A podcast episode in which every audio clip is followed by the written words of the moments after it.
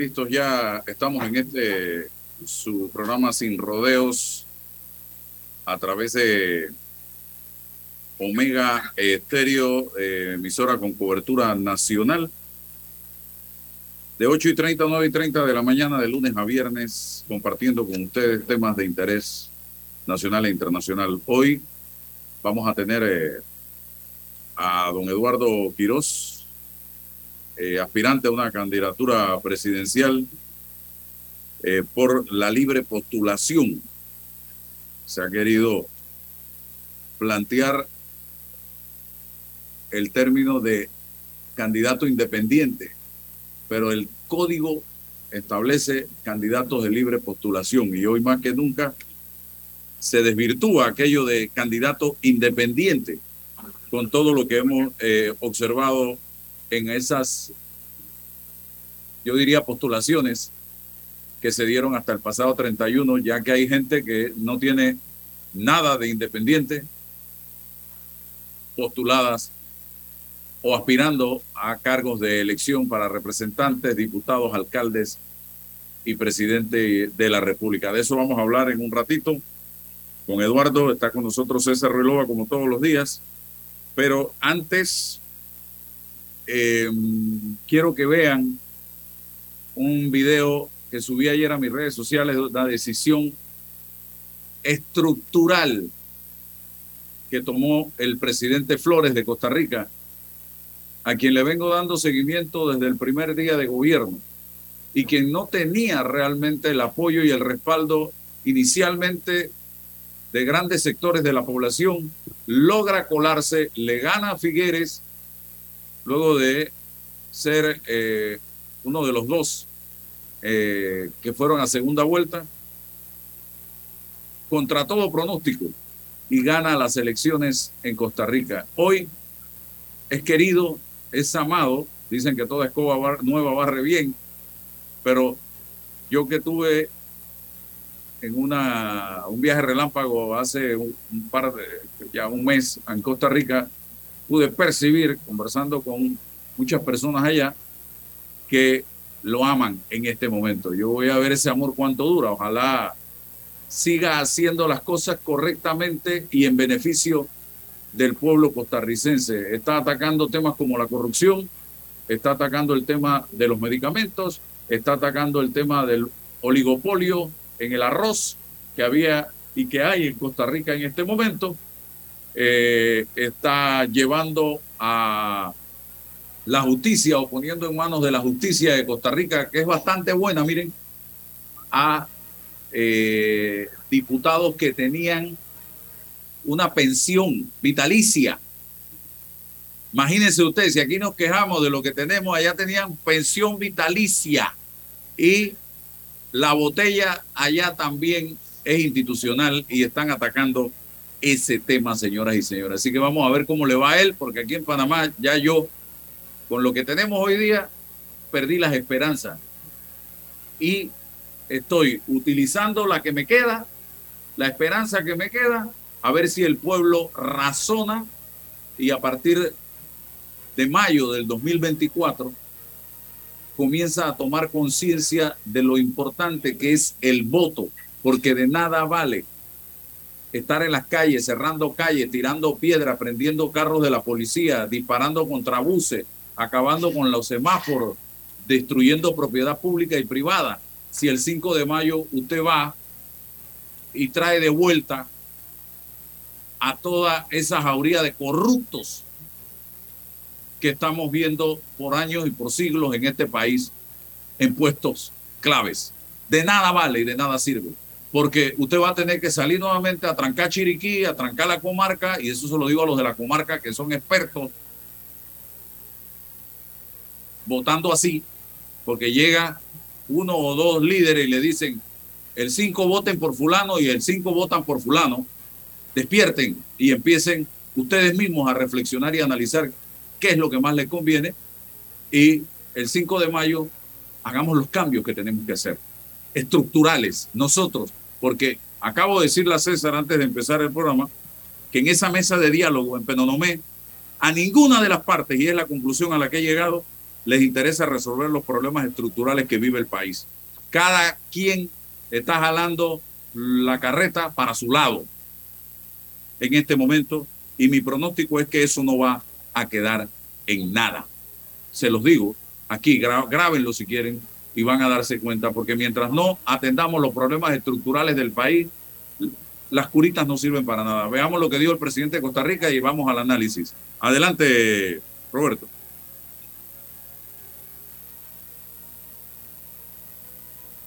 Eh, vamos a firmar un decreto muy importante que es parte de la ruta para bajar los precios de los medicamentos en las farmacias del país.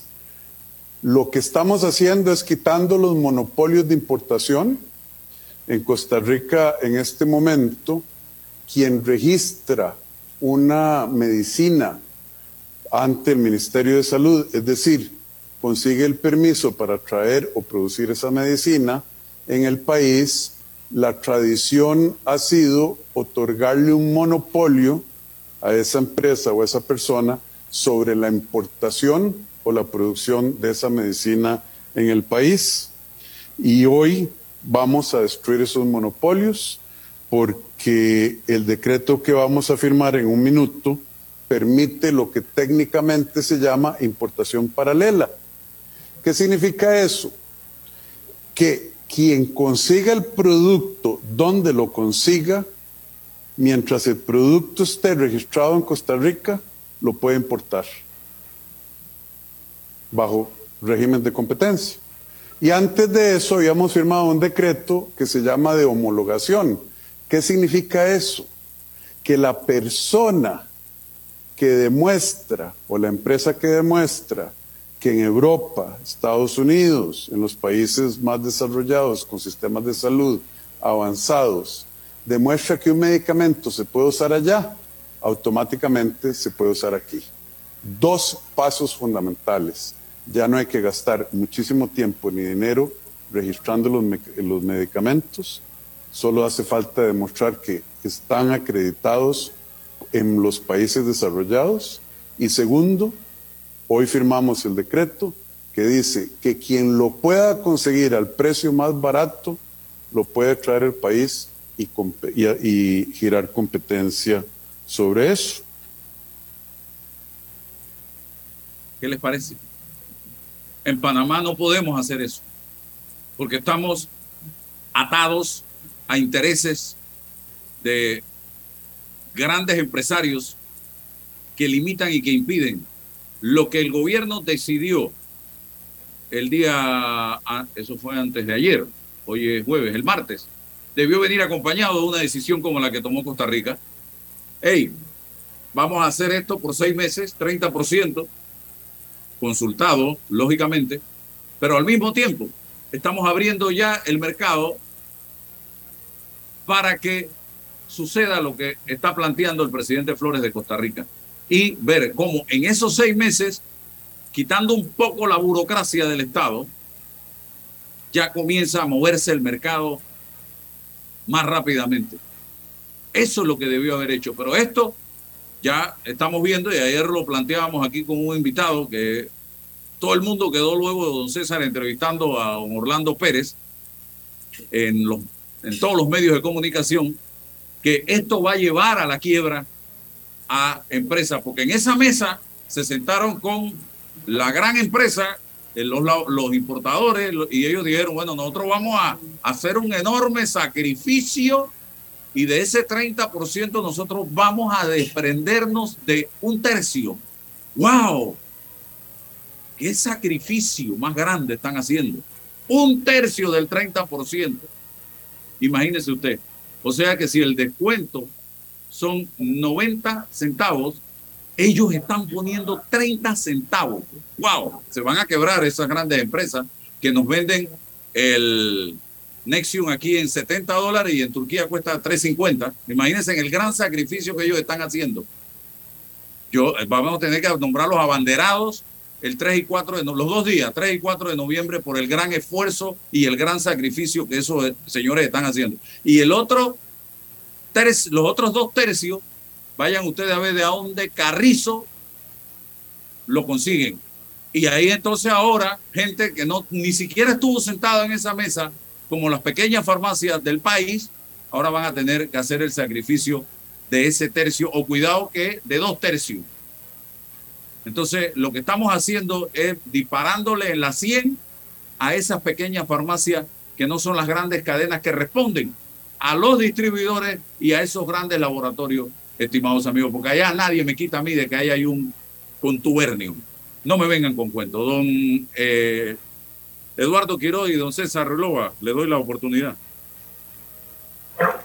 Buenos días, Álvaro, César, y a todos los radioescuchas de Sin Rodeo. Un placer estar aquí, como siempre, en esta interesante conversación que nos planteas. Ya ver, voy a tratar de ser un poco como ametralladora porque hay tantos temas importantes en, en solamente este aspecto. El primero es cómo se llega a la decisión. A mí eso me parece fundamental. O sea, aquí el gobierno llega a lo que está haciendo con respecto a los medicamentos, no por la cantidad de veces que tú planteaste el tema en este programa, no por la cantidad de veces que los panameños se quejaban en la calle, no por la cantidad de veces que se decía, oiga, yo compré esto en Colombia y mira el precio que tiene en Panamá. No, no, llegamos a esto porque la gente salió a la calle a protestar y porque el país estuvo casi cuatro semanas parado, sufriendo una grave crisis, entonces fue que realmente encontraron primero el Medixol y ahora los 170 productos. Ambas medidas curitas, ambas medidas como bien señalaste, yo creo que eso es fundamental, no son acciones estructurales, son acciones coyunturales. En otras palabras, no son, no son soluciones de fondo, son curitas. Lo que, lo que Panamá ha avanzado en este tema son curitas. Si fueran curitas para resolver el problema de fondo, bienvenido, pero no hay nada que nos indique que en realidad están yendo al fondo. El otro aspecto muy interesante es algo que en Panamá también se viene señalando hace mucho tiempo. Y es que, y esto yo recuerdo que desde la época de, desde el, mira, Álvaro, yo recuerdo que siendo yo estudiante de últimos años de Derecho, una de mis primeras pasantías fue ir al registro sanitario del MINSA. Y eso era un desastre. Voy, a, tratar de traer a la memoria los hechos yo estaba registrando unos jugos mexicanos que se vendían en México. 80 millones de mexicanos los compraban, los bebían.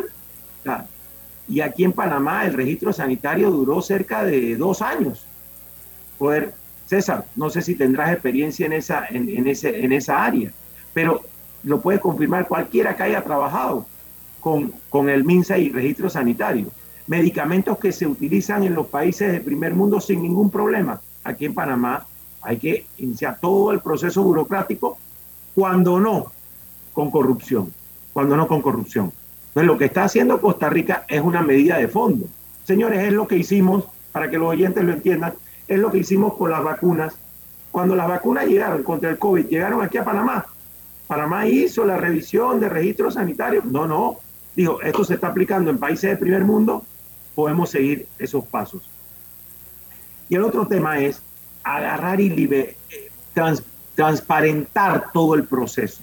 Ya está claro. Yo creo que ya los panameños hasta de a pie entienden perfectamente que todo este tema de los medicamentos surge en una farmacéutica que lo produce, después en un intermediario que lo compra, después en un distribuidor y al final en una farmacia.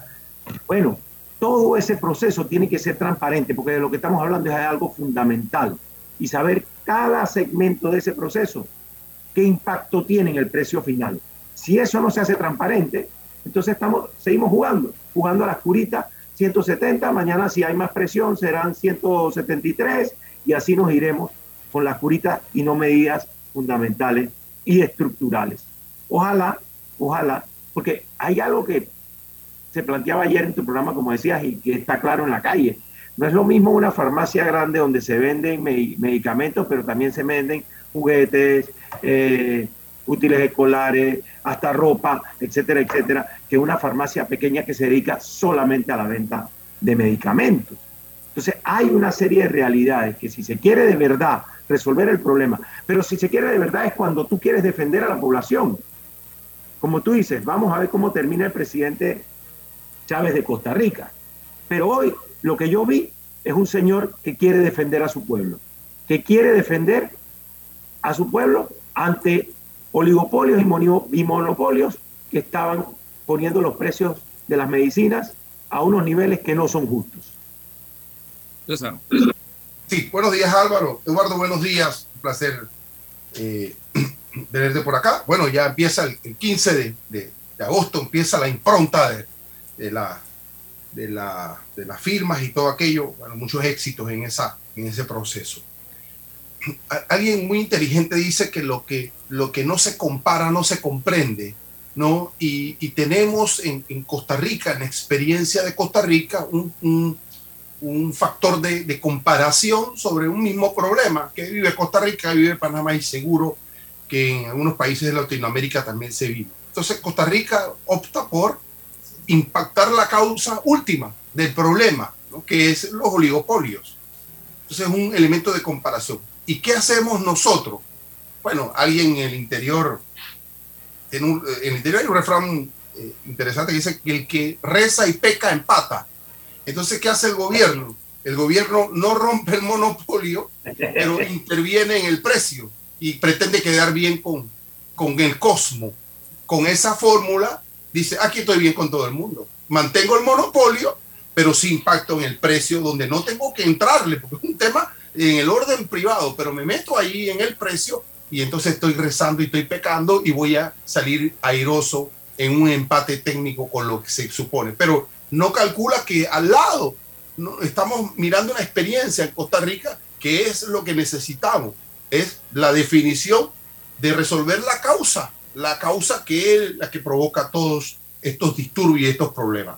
Bueno, he estado sosteniendo con Álvaro a lo largo de la semana pasada y esta, que todas esas medidas, todas esas acciones gubernamentales tendrán un efecto en el tiempo, positivo o negativo. Eso está por verse. Si es positivo, entonces tendremos que sentarnos a mirarlo, a ampliarlo, a profundizarlo, a reajustarlo. Y si es negativo, en lo negativo, es decir, desabastecimiento, no impacta realmente en el precio, la, la situación se mantiene, tendremos que eliminarlo y tendremos que replantearnos qué es lo que vamos a hacer con el problema. Las variantes en esto, ¿en qué tiempo que se supone que vamos a examinarlo? ¿En el tiempo de la, eh, de la efectividad del decreto, es decir, en seis meses o antes? ¿O qué es lo que va a determinar la revisión de los efectos de, de estos temas? Eso, eso es un elemento fundamental porque creo que en la mesa de la reclamación, Álvaro le llama la mesa del diálogo, yo le llamo la mesa de la reclamación, se tiene que ubicar algún mecanismo para el seguimiento eh, de, las medidas adoptadas, del impacto específicamente y de las acciones que hay que tomar a efectos de verificar eh, el resultado del mismo. Son medidas en el orden temporal, provisional, pero sí hay que medir los efectos. Y ayer entra en el escenario la, la mesa de concertación nacional para el desarrollo en una especie de iniciativa para mostrarse y eh, pretender que el diálogo, una vez terminado el diálogo en la mesa de reclamación, entonces se genere un diálogo más ampliado a efectos de mirar los disensos que no se, no se, se determinaron allá y eh, una agenda más, más profunda o más estructural, pero ya en el escenario de la mesa de concertación. Eso es positivo, es negativo, cada uno tendrá una opinión, es un hecho. Cualquier mesa, cualquier espacio de diálogo siempre es positivo para la democracia, es la esencia de la democracia, el debate, la, interacción de las ideas y, mirar posibles soluciones y tal. Eso es, en, en principio es positivo. ¿Está la mesa de concertación preparada institucionalmente para eso? Eso tendríamos que analizarlo y debatirlo. ¿Con qué independencia lo va a hacer del gobierno? También merece, merece un debate. ¿Por qué razón em, quedó atrapada en la lógica de las iniciativas de reforma constitucional del gobierno que fracasó? Muchas voces anunciamos ese fracaso con la, con la eh, em, lo negativo de haber involucrado a la mesa de concertación en ese juego retórico de, resolver provisionalmente un tema tan profundo y tan estructural como el tema de la, de la constituyente o de las reformas constitucionales. Bueno, esos son los retos que tenemos. Transformar la mesa de reclamación a una mesa de diálogo es un tremendo reto.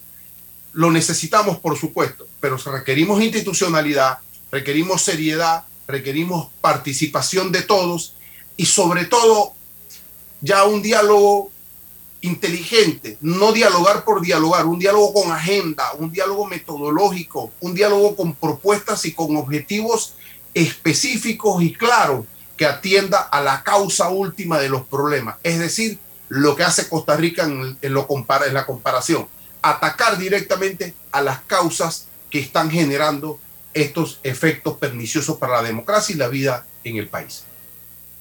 Y otro problema que tenemos y yo me hago la pregunta, ¿cuándo descubrimos que el arroz es el principal plato en la mesa de los panameños? ¿Hace dos semanas?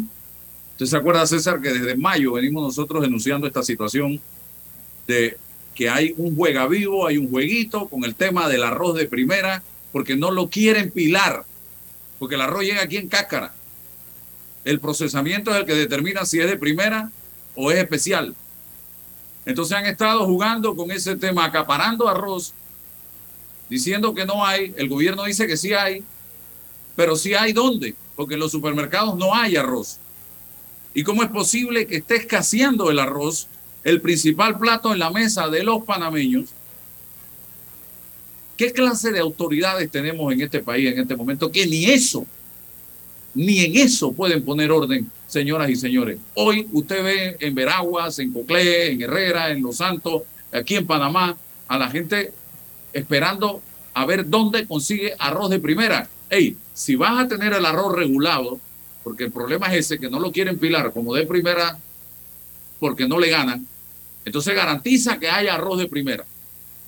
¿Cómo lo vas a hacer? No se importa arroz de primera y ponlo a disposición de la gente si no, no lo tenga regulado. Pero hoy tienes una mentira, una gran farsa. Ah, no, sí, en Panamá tengo arroz de primera regulado, pero a 40 centavos, pero no hay. Entonces, ¿qué, ¿de qué se trata? Es un desorden lo que hay en este momento en el país, en, en muchos temas, y no hay quien le ponga orden a este asunto. Y en el tema agropecuario, el gobierno no tiene excusa de nada, porque si hubo una bandera que levantó votos para Laurentino Cortizo, fue la bandera del defensor del sector agropecuario, el que sabía más del sector agropecuario que todo el mundo en este país.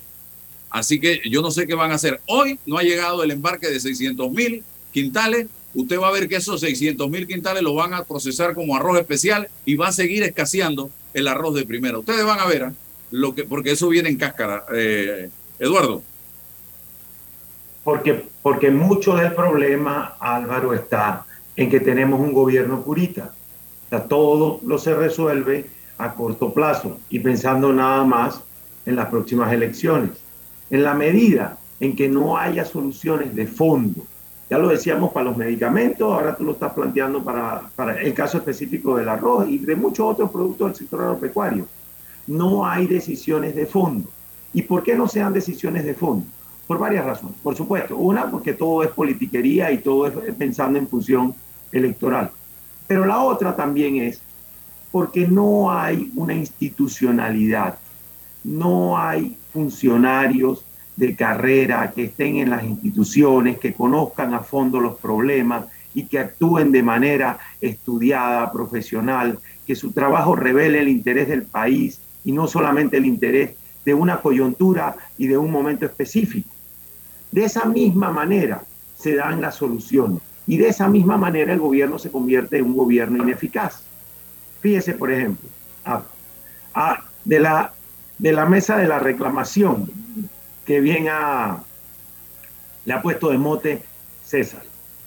Las soluciones que, se están, que están saliendo de allí son soluciones curitas, la gran mayoría.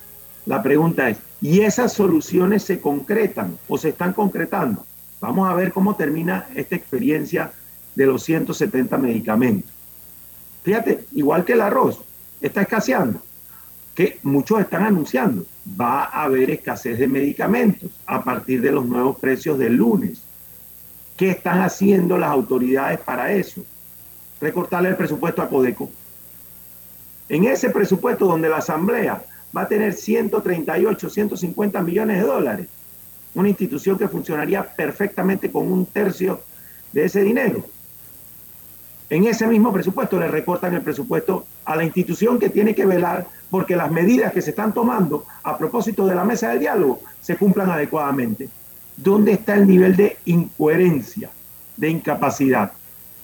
Álvaro, el tema de los incentivos fiscales, perdón, de los incentivos al turismo, que se explayó muchísimo durante las protestas. Y el gobierno rápidamente sale a decir, vamos a derogar esa, esa ley.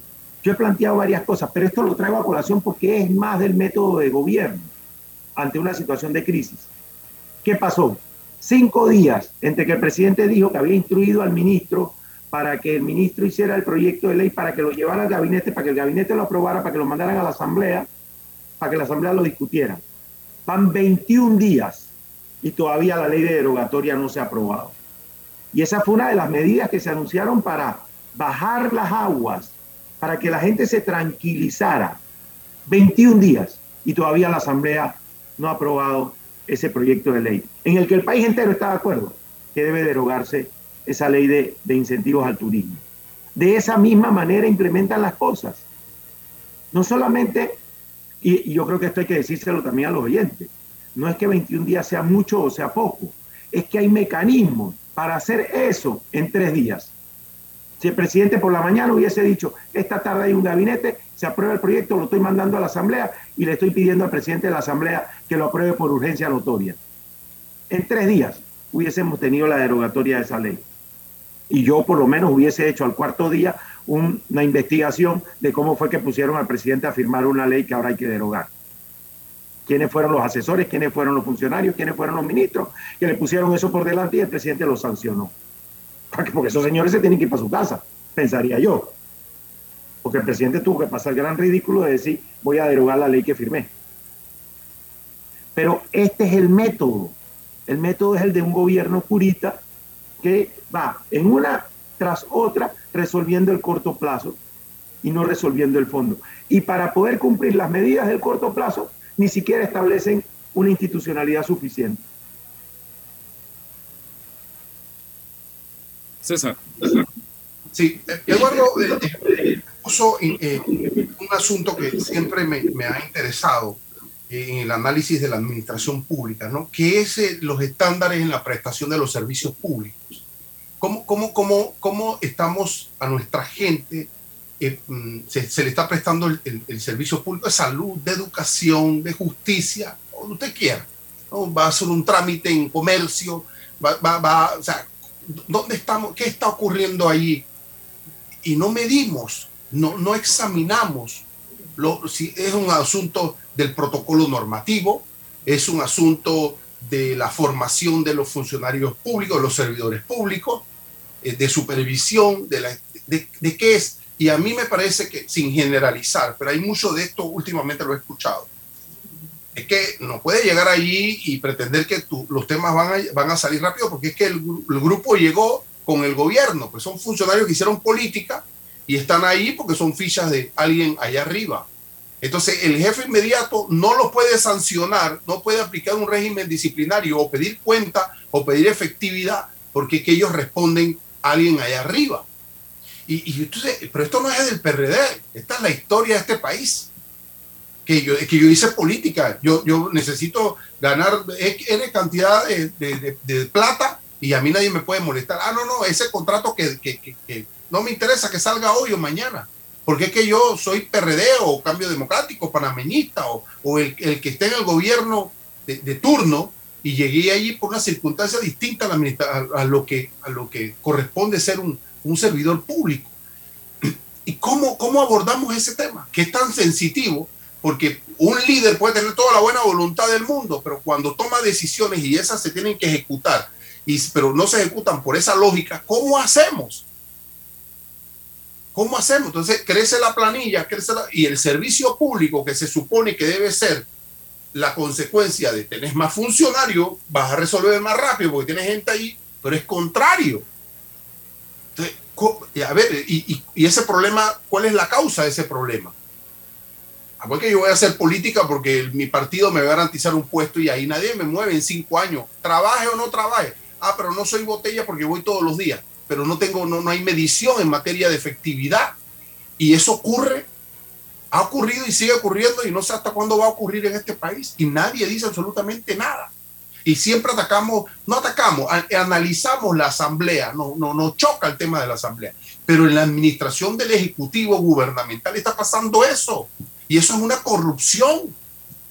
Y, y, es terrible porque la gente necesita que tú le prestes el servicio público al, que estás ahí, se te paga por eso, pero no. Entonces, son problemas muy grandes, muy sensitivos, muy profundos y por supuesto estructurales. estructurales. Y, parece que los tomadores de decisiones, parece que los políticos en gobierno no han entendido lo que ha estado sucediendo en julio y lo que va de agosto en este país. Porque usted no ha visto en la Asamblea Nacional una reacción coherente y consona con la realidad del país en estos momentos. Ninguna. Ellos parece que están viviendo en otra galaxia y que lo que pasó no tiene nada que ver con ellos.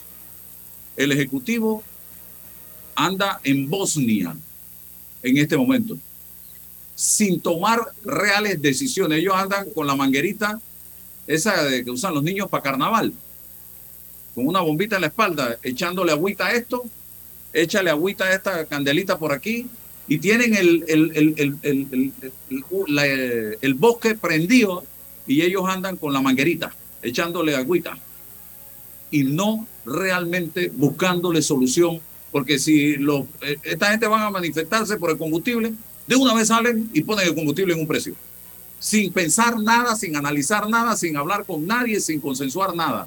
Ellos protestan por el tema de la canasta básica. Ey, bájate 500 productos de la canasta básica. Eh, protestan acá por el tema de las medicinas. Ey, vamos a ver qué hacemos. Baja 170 productos de medicamentos por un tiempo para apagar ese fuego. Así andan.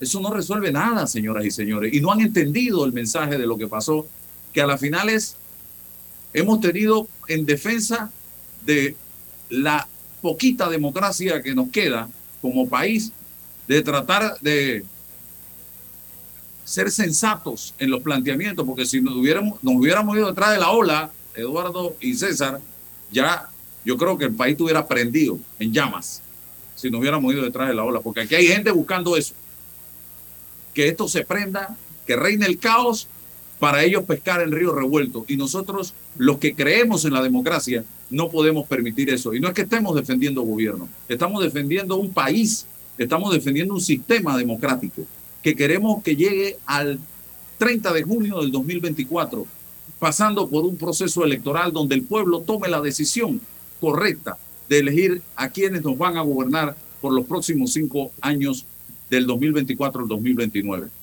Nosotros no queremos el rancho ardiendo. Nosotros no queremos muera Sansón y los filisteos. Eso no, porque eso no le conviene a nadie. Pero aquí hay gente que quiere buscar eso con otros propósitos y otros objetivos. Y eso no lo podemos permitir porque ahí sí nos vamos a la mismísima. Así que, eh, don Eduardo. Eh, este, este, es un pueblo sano, este es un pueblo bueno. Yo, yo me pongo a pensar en lo que los panameños eh, cooperaron durante el periodo de la pandemia con esas cuarentenas larguísimas, interminables, que generaban un enorme sacrificio, donde la gente no sabía ni siquiera cómo iba a poder responder con sus necesidades básicas, pero la gente cumplía, era cumplidora. Después nos dieron nada más pueden salir tres días a la semana, nada más los hombres, nada más las mujeres. Y este pueblo fue un pueblo sano, operador, incluso ante decisiones y medidas que eran evidentemente absurdas. Pero el pueblo lo aceptó. Después de eso, Ah, se han dado estas protestas en las que por supuesto se quisieron al principio desvirtuar diciendo que había motivaciones políticas, que habían intereses. Claro que siempre hay de esas cosas, no, no me cabe la menor duda. Pero la protesta era una protesta legítima. La gente que estaba en la calle estaba realmente disgustada, está realmente disgustada. ¿Y cuál es la principal responsabilidad de un gobierno, de unas autoridades? Pero no solo de las autoridades, de toda la sociedad saber interpretar el sentir de esa gente, saber interpretar el sentir del disgusto de los panameños. Y lo que no puede ser es que la ruta de las soluciones sea la ruta del gobierno curita, de encontrar una solución a corto plazo, como dices tú, para apagar el fueguito y no darse cuenta que el bosque entero está ardiendo. ¿Cuál es la solución de fondo? La solución de fondo es reestructurar la administración pública en función de la realidad. Si ya se ha evidenciado que existen estos monopolios, estos oligopolios en el sector de los medicamentos, ir a fondo, ir a fondo. 170 medicamentos, ¿son muchos o son pocos? Me preguntaba alguien. No, son muchos. Le digo, son muchos para el que encuentra su medicamento en esos 170, pero son pocos para el que no encuentra su medicamento dentro de esos 170. Entonces, la hora de las grandes transformaciones está llegando, porque de lo contrario, sí, esa explosión social de la que se viene hablando y se venía hablando y eso no podía pasar en Panamá, bueno, ya empezó a pasar y va a regresar convertido en un huracán. Fíjate, Álvaro, solo una acotación cortísima. Está el presupuesto, el proyecto de presupuesto en la Asamblea allá en, Hacienda Pública aprendíamos, la ley del, del presupuesto general del Estado es la ley fundamental, porque esa es la que articula todo el proceso de la administración pública. El gobierno anunció un plan de austeridad, un plan de ahorro, y el presupuesto no tiene un solo centavo de ahorro. No recoge para nada el planteamiento del presidente. Pareciese que el MEF se limpió con lo que el presidente dijo. Llega el presupuesto a la Asamblea y dicen, no, después que la Asamblea nos los mande de vuelta al Ejecutivo, entonces es que vamos a incluir las medidas de, autoridad, de, austeridad. ¿Quién les va a mandar el presupuesto al Ejecutivo? La Comisión de Presupuesto, presidida por el señor Benicio Robinson. Por el amor de Dios. Entonces, la ley de incentivos al turismo, ahí está, 21 días y no se, y no se deroga. Dos, la ley de presupuesto, la Asamblea la va a mandar al Ejecutivo con las medidas de austeridad. Por favor, no nos hagan reír. ¿ah? Y los medicamentos son 170 por ahora y las farmacias chiquitas empiezan, que es donde compra al final del día el panameño, de a pie, no los que tenemos algunas oportunidades de ir a otras farmacias, esas van a empezar a cerrar. Y las medidas de control de precios de los alimentos hacen que el arroz que está en el plato de los panameños o debe estar todos los días, esté escaseando. Entonces, cada una de las medidas está reportándose absolutamente ineficaz.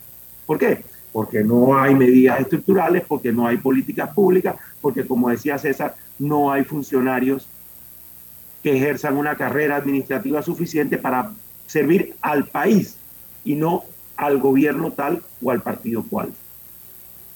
Sí, e, eso es una, una e, ejemplos concretos. Em, la Asamblea nos cuesta 200 millones de dólares y entonces tenemos que construir una mesa de reclamo alterna, pues, a la Asamblea donde se el espacio donde se debe debatir estos problemas. ¿Ya? Si nos cuesta tanto, se supone que ahí debe ser, pero no es. Y, y empieza a preguntarte y entonces, mira, hay un anteproyecto 156 del 11 de octubre del 2021 que tiene que ver con las posibles sanciones penales para aquellos funcionarios públicos y directores de entidades estatales que permitan el vencimiento de las fianzas de cumplimiento y de garantía de las contrataciones del Estado. Es decir, el Estado contrata con una empresa, la empresa eh, no, no, no eh, se da de baja y cuando el Estado va a la fianza de cumplimiento, el funcionario deja vencer la fianza de cumplimiento, la obra no se construye, el dinero que se adelantó, nadie sabe qué ocurre y no pasa absolutamente nada. Eso es un problema. Eh, de los, hospitales y eso ha sido un problema. Pero la solución que se plantea aquí es sancionar penalmente a quién. Eso es que hay que evitar que esas cosas ocurran dentro del protocolo de la administración pública. Usted tiene que ser un buen padre de familia, cuidar las cosas. Entonces, si el jefe de los funcionarios que tienen que velar por esto tiene que estar al pendiente de que no se ocurra, un, una hoja de ruta en el seguimiento de los contratos y de la garantía de los contratos más rigurosa si se trata del Estado, porque es la plata de todos los panameños. Pero la solución que encuentra un diputado de la Asamblea es ir para allá y penalizar o criminalizar este problema. Ya, ya. ¿Y quién resuelve el tema? Bueno, condenaron al funcionario, al, director de compras o al que sea, a dos o tres años y el problema, el problema se mantiene y pensamos que criminalizando una cosa como esta, donde se pierden millones y millones de dólares, vamos a resolver el problema. Bueno, quizás pues hay que a sanciones patrimoniales, lo que sea, pero ¿y cómo resolvemos el problema de fondo? En el protocolo del servicio público y de la administración pública.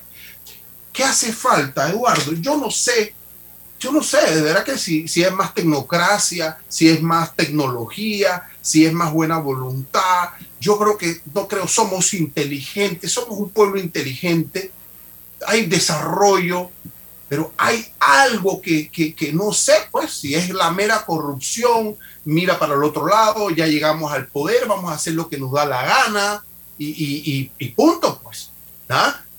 No sé, no, no, logro, ¿no? No logro descifrar qué nos pasa si es la identidad del panameño o, llegamos, estamos en el siglo XXI y, y ya pues el estatus me gano cuatro mil dólares o dos mil o cinco mil o lo que seas y, ya, o hago política porque el partido me va a nombrar y lo que ocurra en ese proceso, nada, no es de interés, no es de debate, nadie lo examina. No sé. Y, ya, no, ya, ya, ya, ya no sé si es que con una mesa estructural también lo vamos a resolver. Ya estoy tan pesimista que, no sé si es sentándonos vamos a lograr resolver cosas tan elementales y fundamentales como que el dinero de, la, de todo contratado para inversiones no se nos pierda por una cosa como esta, técnica. No tengo las soluciones no tengo, tengo las preguntas y lamentaciones.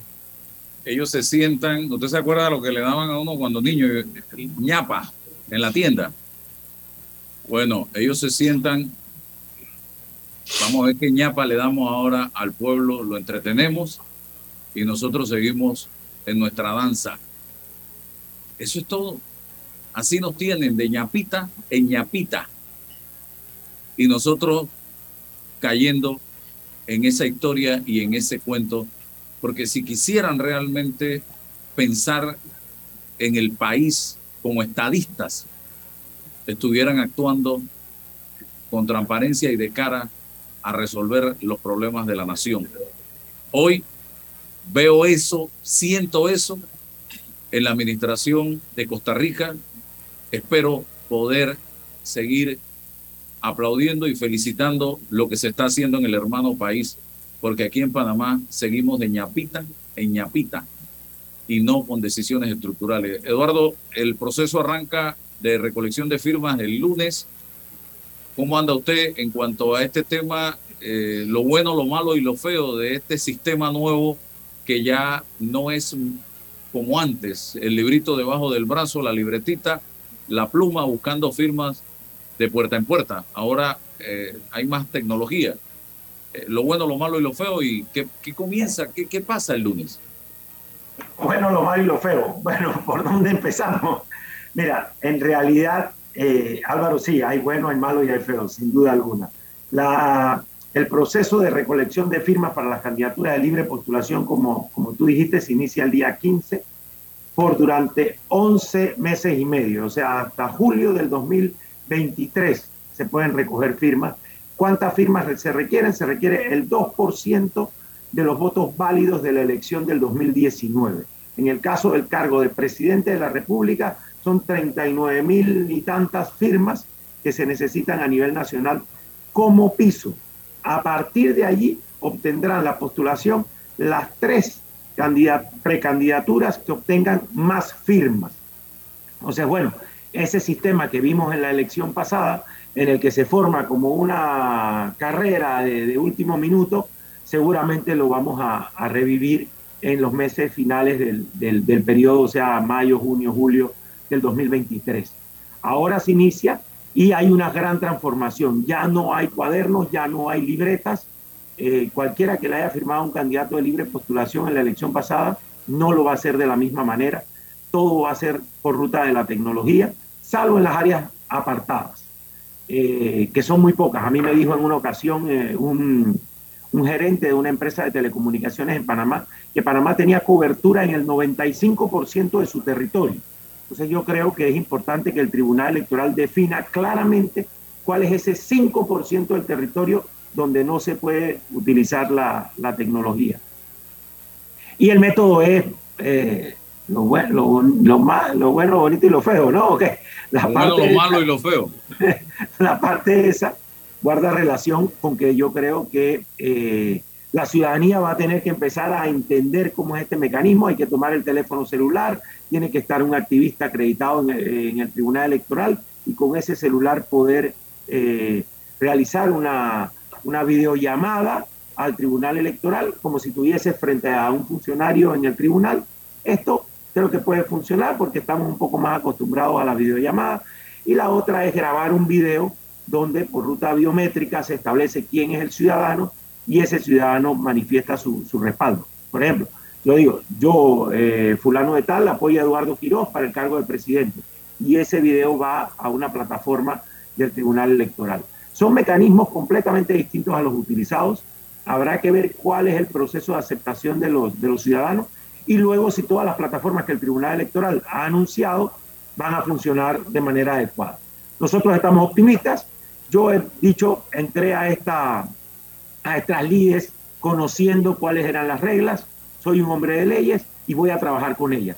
Cuando encuentre algo que me parezca que es importante darle a conocer a la ciudadanía porque no está funcionando bien, lo haré, lo haré con igual transparencia como lo he hecho siempre. Eh, pero ese proceso, sin duda alguna, lo vamos a asumir con optimismo, con ganas, a sabiendas que sí, siempre va a haber clientelismo, siempre va a haber intenciones de alterar el proceso, pero estoy consciente de que la mayoría de los panameños, o estoy convencido, mejor dicho, estoy convencido de que la mayoría de los panameños son panameños que quieren a este país, que son decentes y que están dispuestos a dar ese paso adicional para, para echar adelante Panamá. Yo he dicho que no todos los independientes son ángeles o santos, ni todos los inscritos en partidos políticos son Satanás como se ha querido señalar en este país. Se, está, se demoniza al miembro del partido político y se santifica a el supuesto independiente. Yo no estoy de acuerdo con eso porque yo creo que hay gente buena en independientes y también hay gente mala entre los independientes y hay gente buena en los partidos políticos y hay gente perversa y mala en los partidos políticos, porque así es la sociedad, así está compuesta. ¿Qué piensa Eduardo de aquellos que dicen hay que llenar la asamblea de independientes? ¿Esa es la receta? Completamente de acuerdo contigo, completamente de acuerdo contigo. Yo creo que la libre postulación le da una oportunidad a los ciudadanos de participar en política, no a través de los partidos políticos, que son herramientas fundamentales de la democracia, sin duda alguna pero que en nuestro país están secuestrados por cúpulas que no le permiten ese desarrollo democrático. Sin embargo, el, también hay que señalar, no solamente la libre postulación es para quienes no participan en partidos políticos. Ahora hay una alteración, parte de esas cosas absurdas del sistema que se mencionaba hace un momento, eh, que permite que quien esté postulado en un partido pueda correr por la libre postulación.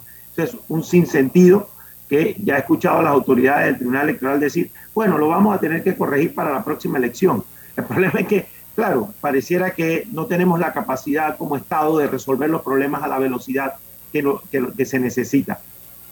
Yo, yo estoy contigo, creo que dentro de los partidos políticos hay mucha gente buena que quiere este país igual, que tiene espacios de participación, que puede terminar apoyando candidaturas hasta distintas de su partido si se establece que son buenas para, para el país y también eh, ponerse este mote de independiente no es un vestido que te pones, o sea, tú no llegas por la mañana y porque te pones un vestido distinto eres independiente o no. La independencia es fundamentalmente independencia de criterio se demuestra en el actuar, en el actuar del día a día, en el actuar del historial de los candidatos.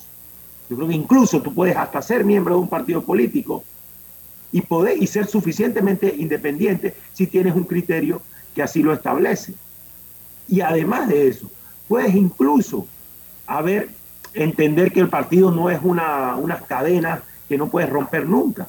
Puedes romper con esa, con, con esa relación y definir que tu criterio independiente te exige ir por otra ruta.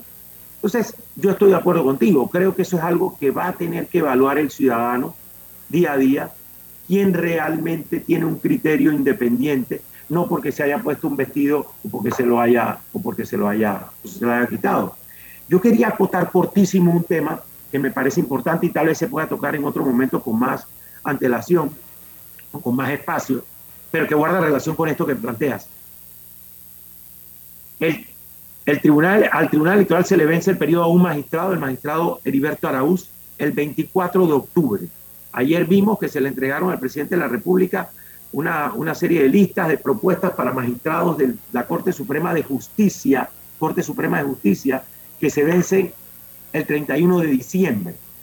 Bueno, el cargo de magistrado del Tribunal Electoral se vence el 24 de octubre de este año. Le corresponde llenar esa vacante al Pleno de la Corte Suprema de Justicia. No requiere ratificación de ningún otro órgano del Estado. Es solamente el Pleno, los nueve magistrados, incluido el magistrado Ayú Prado, que se vence su periodo en diciembre, quienes van a designar este magistrado del Tribunal Electoral, pieza fundamental para el proceso electoral del 2024. Y el país no tiene una sola información. Ya para estas alturas, hace 10 años, la Corte había anunciado cuál era el mecanismo, cuál era la forma en que los ciudadanos que estaban interesados en ser podían presentar sus nombres. Se había realizado el proceso de revisión de los nombres, se habían realizado las entrevistas y ya existía una lista pública que el país conocía hace 10 años. Hoy, a meses, a menos de dos meses de esa, de esa selección, la Corte Suprema de Justicia no ha dicho ni esta boca es mía. Eso me parece muy importante. Y como estamos tan complicados y es comprensible en tantos otros temas, entiendo que este se vaya pasando así desapercibido como muchas cosas pasan en Panamá. Interesante, interesante. Lo primero, Eduardo, es, que eh, tú dices, yo soy un hombre de ley, estoy consciente de las reglas del juego. Eh, y eso es tan importante en la cultura política del país, de los actores políticos, porque en, todo esto eh, recuerdo el proceso este de recolección de firmas para, para el tema del proceso constituyente. ¿no? Quedó el Tribunal Electoral siendo el culpable del fracaso. No hay una capacidad autocrítica porque, porque otro es el culpable, otro es el responsable del, del asunto. Y, eso hay que definir. ¿no? Eh, eh, quizás hay cosas que hay que remediar y tú dices, si yo veo un tema mal, lo denuncio, pero eso va a determinar o no el éxito o no de, del proceso. Entonces, eso ayuda a la cultura política del país. Ser responsable de, la, de, las acciones, de las iniciativas, en la, en medida, ¿no? Y tratar de hacerlo mejor. Algo funcionó, generamos, una autocrítica, pero es que el culpable es el tribunal electoral, o, las mesas, o las sillas, o el celular, o que cuesta mucho, y nos vamos de tumbo en tumbo con ese mismo, esa misma retórica y, punto, ¿no? Entonces, felicito esa postura, es decir, conozco de antemano las reglas de juego y juego con esas reglas. ¿Ya? Eso, y eso va a definir eh, eh, el éxito o no del proceso. Eso es fundamental. Lo otro es, bueno, lo que tú dices, ¿no? nos hemos ideado un sistema, la panameña, de pesos y contrapesos. Yo todavía, eh, bueno, nueve magistrados escogen a un magistrado del Tribunal Electoral. Eh, no, termino todavía de descifrar ya la competencia, la facultad, me parece que se le da participación dentro del esquema de los poderes del Estado al Poder Judicial, pero con nueve, vaya, ¿no? Eh, es muy cerrado y, tal, ¿no? Eh, pero, pero, pero debe haber un proceso, como tú dices, o eh, al final, como no hay una metodología, no hay una norma, sino que es una decisión, no, no, no podemos presumir de que tiene que haber una entrevista, porque si hay un consenso entre los nueve magistrados, entre la mayoría de los magistrados, esa es la persona y se acabó el juego, ¿no? Está dentro del término de la ley, no es la costumbre, pero, pero es una definición de la competencia de, la Corte. definirlo cuanto antes, yo creo que eso genera más tranquilidad, eso genera, eso genera asociación, porque estamos iniciando un proceso político de cara al 24. Así que eh, es un llamado a, a, la amplitud, un llamado a que, que inicie el proceso. Es correcto, ayer el presidente del Colegio Nacional de Abogados, como vocero de la Comisión eh, eh, de Justicia, le entregó al presidente de la República una lista corta de 11 candidatos para, para la sala eh, de, lo penal de la Corte Suprema de Justicia y entonces el, Ejecutivo tendrá que definir su metodología, su entrevista para la toma de decisión. Allí, ahí sí hay una, luego del nombramiento, de designación, hay una ratificación del Parlamento frente a esa persona, pero como tú bien dices, en el caso de la Corte no hay ratificación, es una decisión absoluta, se toma y se ejecuta eh, ahí. Está bien, está mal, es parte de, los temas que tendremos que revisar a propósito de la reingeniería y de la estructura de los pesos y, contrapesos del poder político que se ejerce en este país. Para cerrar, Eduardo. Bueno, no, gracias eh, por la oportunidad. Más bien eh, decir, sí, ciertamente es un poco difícil iniciar este proceso de recolección de firmas en un momento en el que el país está tan pendiente de otras realidades. Yo soy el más consciente de eso. No, no me cabe la menor duda de que es, muy difícil hablarle a los ciudadanos eh, de temas políticos en momentos en que eh, tenemos una crisis como la que tenemos, no solo de, precios de canasta básica, alimentos, medicamentos, etcétera, sino también una, una crisis institucional y política de fondo. De fondo. Sin embargo, eh, son, los, son los términos, son las reglas, son, son las restricciones que están establecidas y bueno, corresponde acogerse a ellas y dentro de esas reglas jugar uno decide entrar a la, a cancha y es dentro de las normas que están planteadas que uno va a poder desempeñarse. Decirle a los panameños que asuman con mucha responsabilidad este periodo, es parte del ejercicio democrático, es parte del proceso electoral, o sea, elecciones no es llegar al 5 de mayo del 2024 y decir el 5 de mayo del 2024 yo escojo a fulano o escojo a sutana. No, no, es todo este periodo también. La democracia hay que construirla, hay que vivirla, hay que involucrarse, hay que participar en ella, sea por la ruta de los partidos políticos, o sea por la ruta de la, de la libre postulación, o del simple ejercicio de la crítica y de la, y de la libre expresión, pero la democracia necesita más participación de los ciudadanos. Eso ha estado en el centro de mi decisión, de mi decisión personal, de que la democracia se fortalece participando ojalá que los panameños acojan esa, esa ruta y nos demos cuenta de que entre más participamos, yo creo que, entre paréntesis, mucho de lo que se hace en, en este tipo de, ejercicios, esa gotita del agua, de los medicamentos que empezó por aquí y empezó a plantearse y a plantearse, fue convirtiéndose en una ola que creció, creció, creció.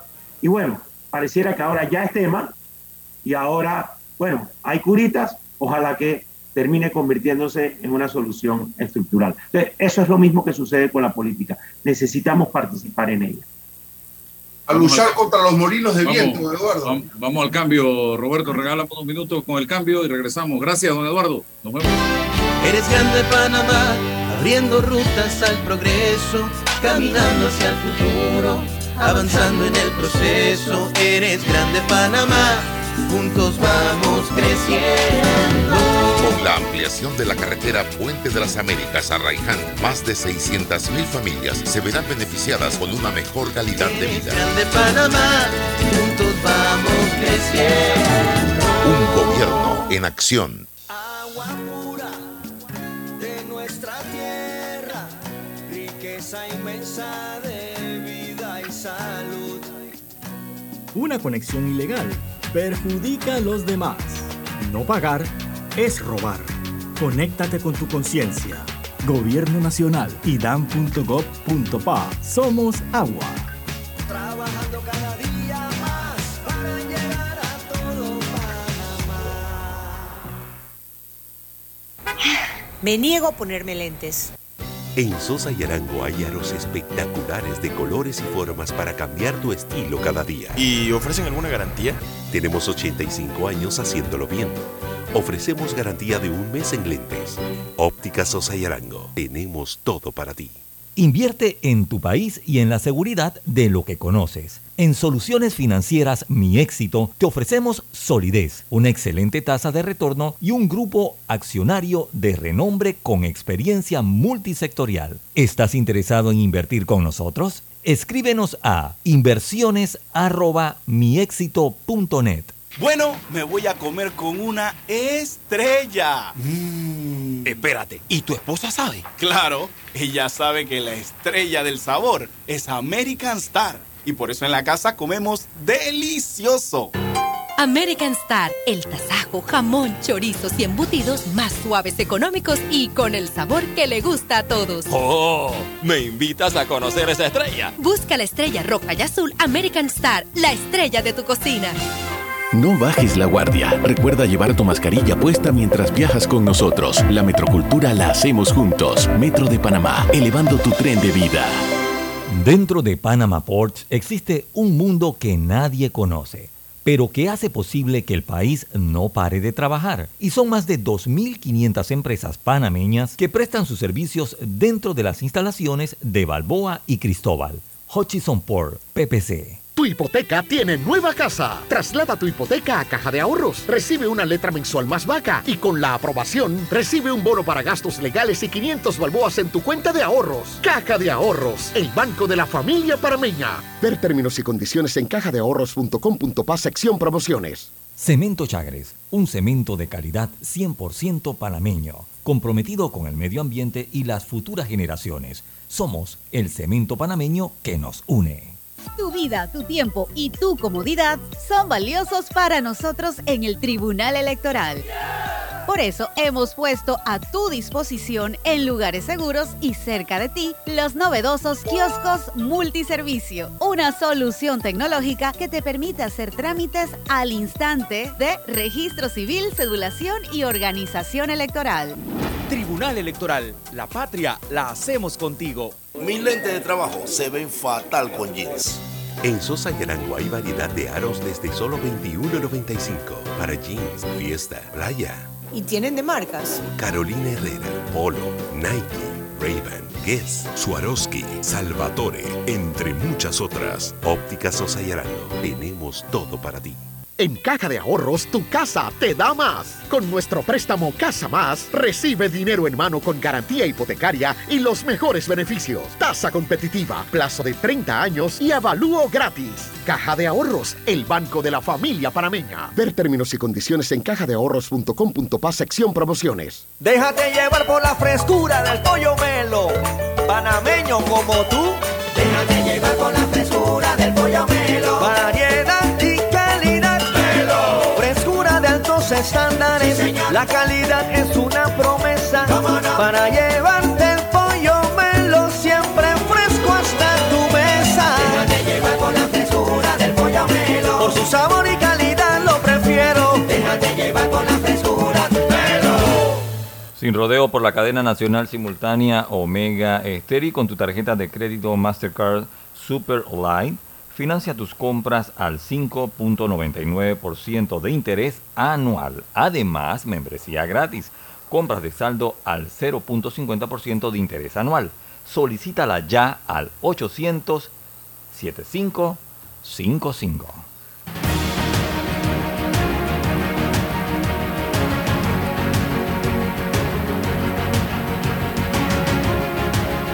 Bien, ya estamos llegando entonces al final eh, y lo digo en la radio también para que quede ahí constancia. Yo creo que la única salida, porque ni, ni, ni, cambio de gabinete puede hacer el presidente en este momento, porque si no hay un proyecto país, nadie le va a aceptar un cargo. Y reitero, la única salida que tiene el presidente es, señores, estas son las metas que quiero alcanzar esto es lo que tenemos que hacer, lo que qu quisiera hacer luego de consensos adquiridos, resolver problemas en, en, este, este, este, este y este tema. Cinco.